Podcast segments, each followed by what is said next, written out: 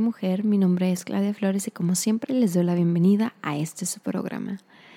Y bueno, el día de hoy traigo un tema que es concierne a las relaciones.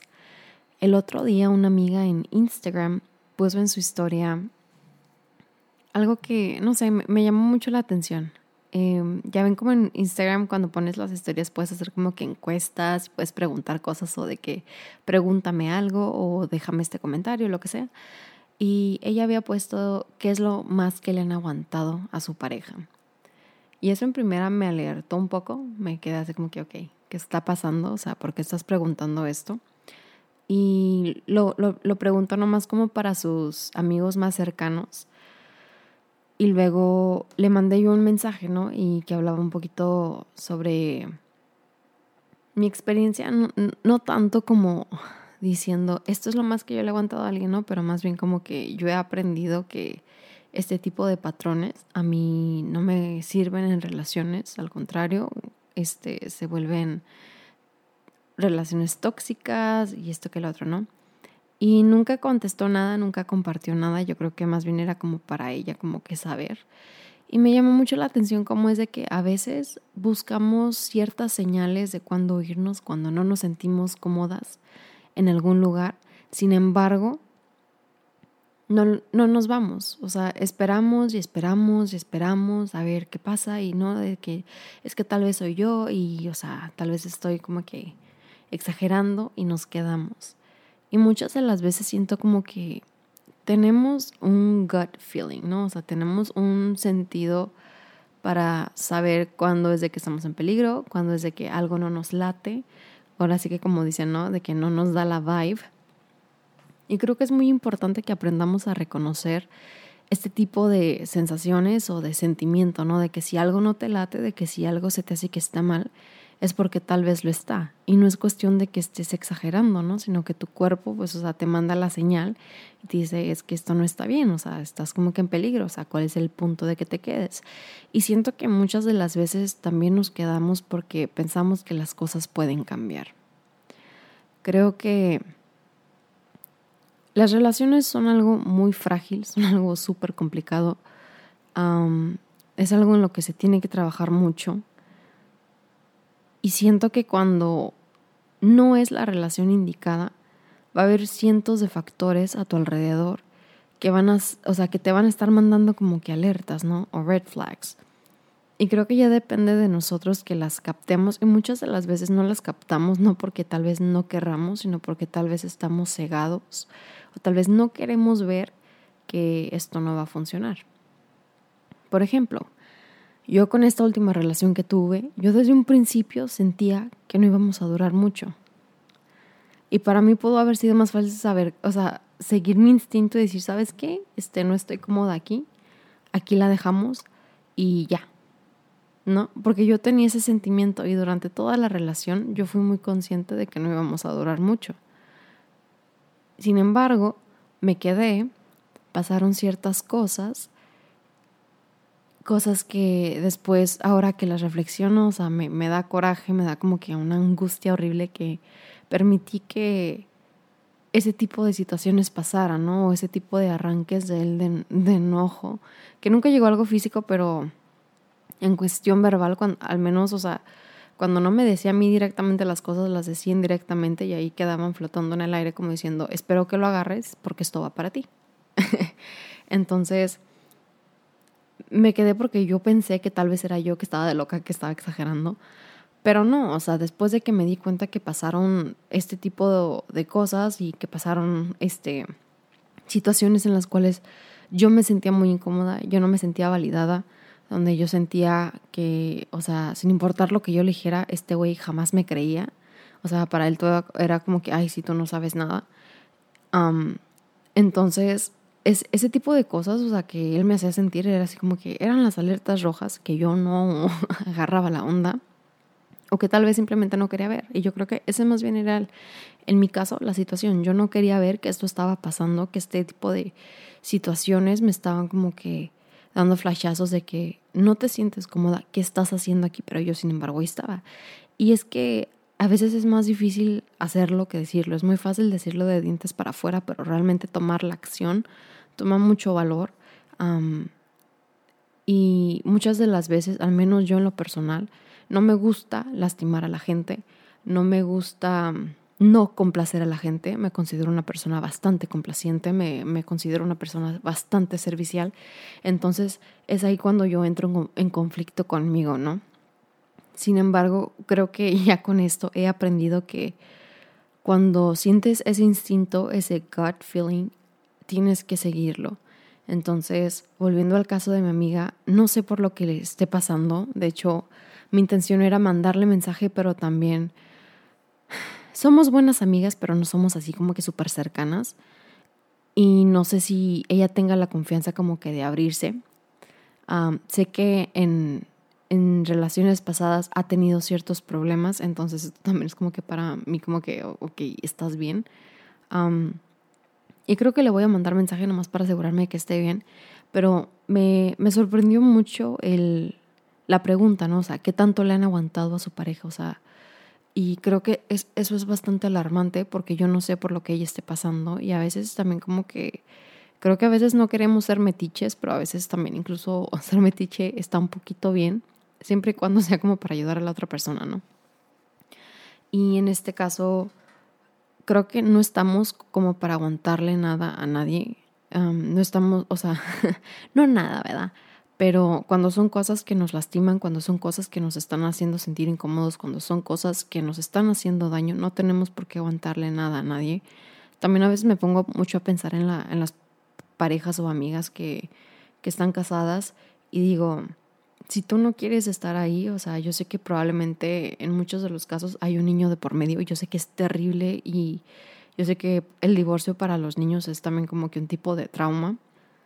Y yo sé que sin importar que si las cosas se hacen bien, o sea, en buenos términos o malos términos, o sea, el simple hecho de una separación es como que algo impactante, ¿no? Entonces yo sé que esto lo sienten mucho los niños, pero también pienso que mientras que está bien, o sea, que pensemos en los niños, creo que también como, como mujeres, como hombres, como personas, también no tenemos por qué estar aguantando, o sea, como les digo, algo que nos hace sentir mal, algo que nos causa conflicto, porque en ese caso, si hay niños, es así como que, o sea, en vez de hacerle un bien al niño para que, o sea, él crea que y vea que sus papás están bien, o sea, va a ser todo lo contrario y va a ser una bomba de tiempo.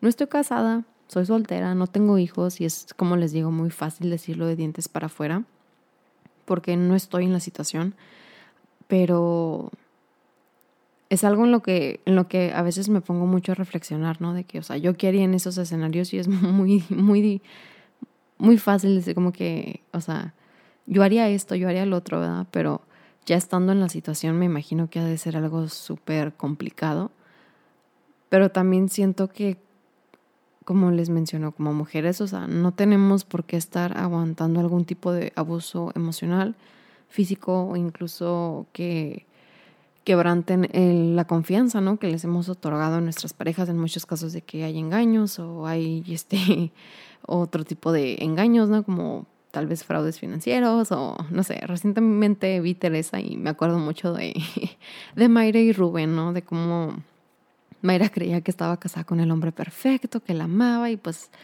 el otro vato acá robándole dinero de las empresas, que pues obviamente también quebrantó la confianza y aparte la engañaba y luego pues la, confianza que se le da así a la pareja como que en cuestión emocional, ¿no? Entonces, no sé, no sé qué piensan ustedes. Eh, yo en lo personal, mis relaciones me han, me han forjado poco a poquito como para darme cuenta de cosas que no me gustan, de ciertas cosas y patrones que ahora que los pienso, ahora que los veo, es así como que, ay, como no te diste cuenta. o sea, o más bien cómo fue que no reaccionaste, ¿no? Igual, o sea, ah, como ya lo hemos hablado en, en, en los distintos o sea, episodios en este podcast, también no podemos dejar como que se haga lo que ellos quieran. Creo que en una relación no es cuestión de que tú cambies al 100% y que la otra persona cambie al 100%, no, es cuestión de ceder, ¿no? Y a veces me pongo a pensar, ¿no? Me pongo a reflexionar en esta última relación en la que estuve y digo, yo cedí en muchas cosas, cosas que a veces, o sea, iban, pues no de cierta manera en contra de lo que yo quería, pero sí me causaban conflicto porque no estaba al 100% de acuerdo, pero ok, trataba. Y este güey así como que bien a gusto sentado en sus laureles y así como que, güey, o sea, yo pongo de mi parte, o sea, tú pon de la tuya, ¿no? Y creo que eso fue algo que a mí en lo personal, o sea, me, me molestaba mucho. Soy una persona que, como les digo, soy muy servicial, no me molesta dar, o sea, pero también a veces espero recibir algo a cambio, o sea, y no hablo de cosas materiales, sino como de cosas de que dices, ah, no, pues, o sea, hice un poquito de sacrificio, ¿no? Pero no, o sea, igual es de que a veces me pongo a pensar y me pongo a recordar en palabras, conversaciones y digo, había un chorro de reproches, había un chorro de chantajes que, o sea, digo yo, ¿cómo puede ser posible que no te dieras cuenta? Pero más bien, o sea, sí me daba cuenta, pero no lo, no lo quería ver o no quería aceptar el hecho de que era muy probable que este tipo de argumentos o conversaciones o comportamientos escalaran a otro nivel. Y creo que donde quedamos no terminamos como que en una buena nota, la verdad. Y eso um, es algo con lo que sigo trabajando porque yo sé como que, o sea, no sé, o sea, creo que el motivo por el cual terminamos no era como que para terminar, pero al mismo tiempo me da mucho gusto que se haya quedado ahí, porque la verdad sí me siento más feliz, me siento más contenta. Emocionalmente estoy en otro nivel, creo que también este, en cuestión laboral han llegado muchas cosas buenas y no que él me retrasara o algo, pero sí como que yo soy de que vamos, vamos, vamos, vamos y este güey será como que, ay, me, me jalas. Entonces, también, o sea, era algo que para mí estar aguantando eso como que no, o sea, no, era, era bastante molesto. Y también me acuerdo de una ocasión que, que me chantajeó, pues no sé, o sea, me, me, reclamó, me chantajeó, ya no sé ni qué es, ¿verdad? Pero me acuerdo que ese día yo iba a salir de la ciudad eh, como en, los, en, en, un par de días, ¿no? Este, cuando fuimos a esa cena. Y yo sabiendo que él es vegano, o sea, yo nunca, nunca, nunca le pedí que me llevara como que a lugares donde vendieran carne al contrario, o sea, si yo iba, yo iba sola, yo iba o con mis papás o con mis hermanos, o sea, yo iba con mi familia a comer a ese tipo de lugares, ¿verdad? Pero él jamás le pedí como que me llevara ese tipo de lugares. Y, en esa ocasión fuimos a cenar y me dijo, no, pues vamos a acá a este steakhouse, ¿no? Y yo como que, ¿está seguro? Y le pregunté varias veces y en el camino antes de que nos alejáramos porque está bastante retirado el lugar Ah, le dije, ¿estás seguro? O sea, podemos parar en otro lado, o sea, por mí no hay problema, o sea, no me tienes que llevar allá, no tenemos que ir a, a comer ahí, sobre todo porque sé que no tienen opciones para ti. Le dije, no hay problema, o sea, podemos llegar a cualquier lugar a comer. Y me dijo, no, no, no, vamos, este, yo insisto y que esto que lo otro, y pues ya, dije, ok. Llegamos al lugar, la neta, o sea, el, el, corte estaba buenísimo, lo que comimos estaba buenísimo, o al menos yo lo disfruté un chorro sino que tiempo después, cuando tuvimos una discusión, me reclamó que yo lo obligué a comer carne. Y es como ¿de qué me estás hablando, no? Me estaba diciendo de, la vez que, que, te llevé a cenar y que fuimos al restaurante. Ese día aún me, me causa como que estragos y sigo pensando en que comí carne. Y yo es como que, güey, o sea, yo te pregunté, ¿estás seguro de que quieres ir ahí? O sea, yo no te pedí que me llevaras. Yo te insistí en que, de hecho, o sea, no fuéramos a comer ese lugar porque yo sabía que no había opciones para ti cuando es pues un steakhouse, ¿verdad? O sea, bueno, ahora este Great American ah, tiene opciones veganas, pero eso es bastante reciente, ¿no? Y esto fue más o menos en el 2019. Entonces, o sea, yo era consciente de que pues, o sea, ni al caso que fuéramos a comer un steakhouse, sin embargo, jamás pensé que me fuera a reclamar de la manera en que me reclamó eso, ¿no? Y, haciéndome sentir culpable como si yo le hubiera pedido, como si yo le hubiera dicho, llévame de la manita a ese lugar. Cuando jamás, ¿no? O sea, y creo que muchas de las veces era de que cosas que probablemente hacíamos que él nunca me decía que no quería hacer o no sé, cosas, o sea, por ejemplo, esto del steakhouse que incluso, pues, o sea, él, él insistió, a veces en, medio de una discusión lo, lo, metía, ¿no? Como su argumento. Y obviamente eso, a mí me destanteaba y eso era para mí como que, ¿por qué estás haciendo esto? y pude, pude haberme ido en muchas ocasiones, porque también en una de las ocasiones, como que entrando el 2020, yo pensé que estábamos bien de, la nada. Este güey me empezó a decir de cosas y me empezó a decir que ya no tenía sentido y bueno, la relación, perdón, o sea, que no tenía sentido la relación. Me fui. y yo así como que, ¿de qué me estás hablando? O sea, si hace un par de semanas estábamos hablando súper bien, o sea, estábamos, estábamos bien, ¿no? Entonces, había muchos altibajos, había mucha inestabilidad, yo creo que de su parte, o sea, obviamente si él no se podía cuidar a sí mismo, cómo iba a cuidar de la relación, ¿no? Cómo iba a realmente poder poner de su disposición al 100% para la relación cuando él en el primer lugar no se encontraba probablemente en el mejor estado, ¿no? Y me da mucha risa porque a veces mi hermana me dice, no, es que, o sea, yo me siento como como Charlotte, la, de, la amiga de Carrie en la película Sex and the City, cuando Big la deja plantada y, va Carrie y le avienta las flores a la cabeza cuando se baja de la limusina y que Charlotte la agarra y le dice, no, no te acerques.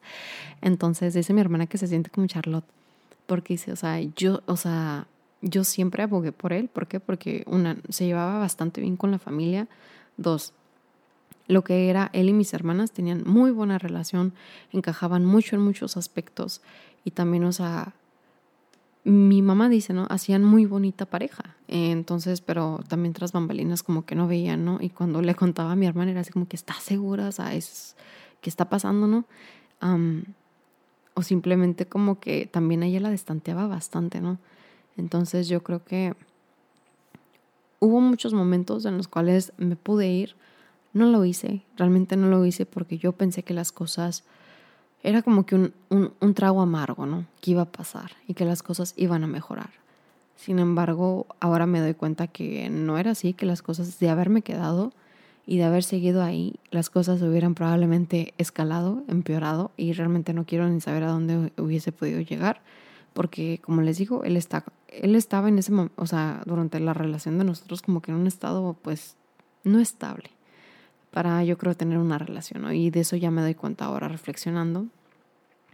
Y creo que le aguanté bastante eso, o sea, como les digo, jamás escaló físico, pero siempre era como que bastante en cuestión verbal. Y me acuerdo que a veces yo me regresaba, o sea, de su casa, porque aparte la que siempre iba era yo. y eso también era tener que andar aguantando de que cuando le decía que no quería, era como que es que no te gusta venir. Es que tú detestas estar acá en la casa. Es como que no no es que lo deteste, es que me canso. O sea, a veces también me gustaría que tú vinieras más seguido a mi casa, porque de, básicamente yo era la que iba el 90% de las veces y él venía el 10%. Y eso cuando pues no se la armaban de pedo en su casa. Entonces, creo que no estamos para aguantar chantajes, no estamos para aguantar reclamos, no estamos para aguantar mucho menos abuso físico, mucho menos con desabuso emocional sumamente fuerte. incluso no estamos para, ay, perdón, le pegué al mic, al mic. no estamos para realmente aguantar que nos traicionen, porque las cosas no van a cambiar. Si te la hacen una vez, te la van a seguir haciendo porque saben que te vas a quedar ahí. Y yo no sé por qué trabajamos así, pero siento como que, no sé, al menos yo soy las personas como que tienen la esperanza y la esperanza es lo que muere, al último, pero yo creo que cuando se trata de relaciones, si se trata, si te la hacen una vez y lo perdonas, y a la segunda vez que le das una segunda oportunidad, te lo vuelve a hacer, entonces ya las cosas no creo que vayan a cambiar.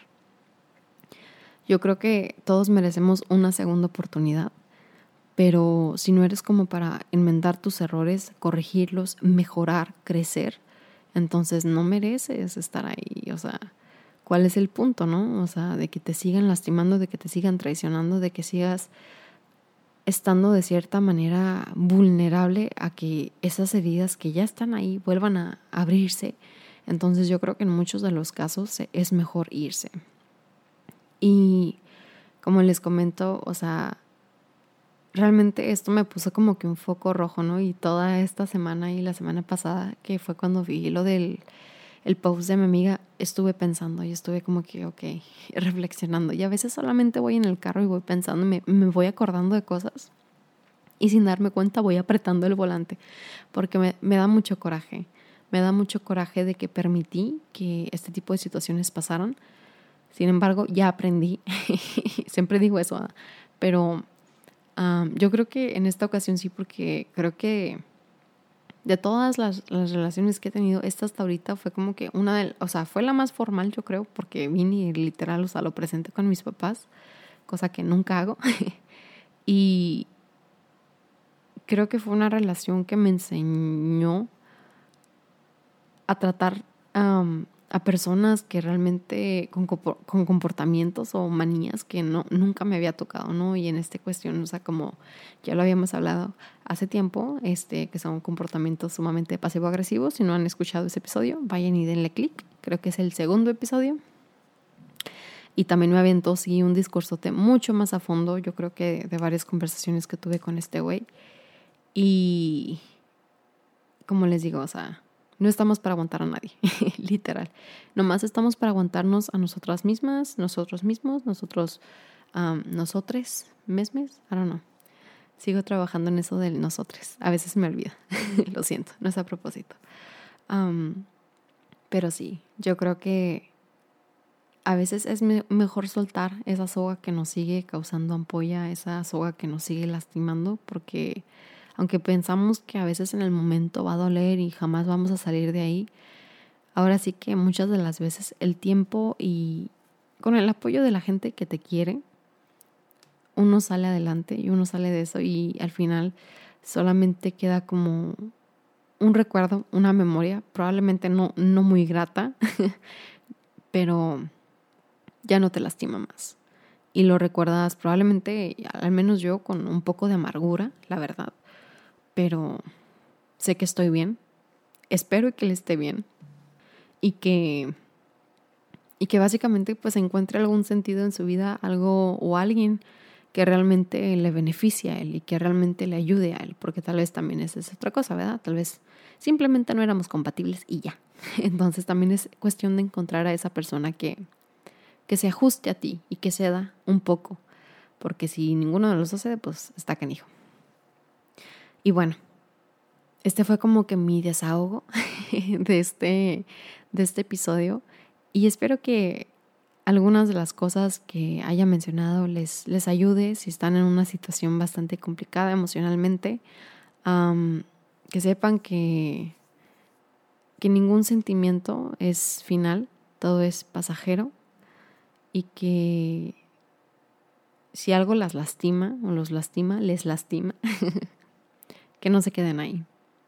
A veces es mucho mejor simplemente irse porque no sabemos qué es lo que nos espera más adelante. Y esta semana precisamente vi un meme que decía, no se aferren, eh, que la vida les tiene algo mejor. Y estaba la foto de Russell Brand, el ex esposo de Katy Perry, y una foto al lado de Katy Perry con su actual esposo Orlando Bloom. Entonces, no hay que aferrarnos. Muchas veces también esa es, esa es la cuestión, ¿no? Hay que dejar ir, hay que fluir. Y bueno, para el día de hoy vamos a cerrar con esta frase que dice así. Todas estas experiencias son la forma en que tu vida te impulsa a dejar el pasado atrás y completarte. Presta atención. Cada elección te da la oportunidad de pavimentar tu propio camino. Sigue moviéndote y ve hacia adelante. Oprah Winfrey. Hasta la próxima.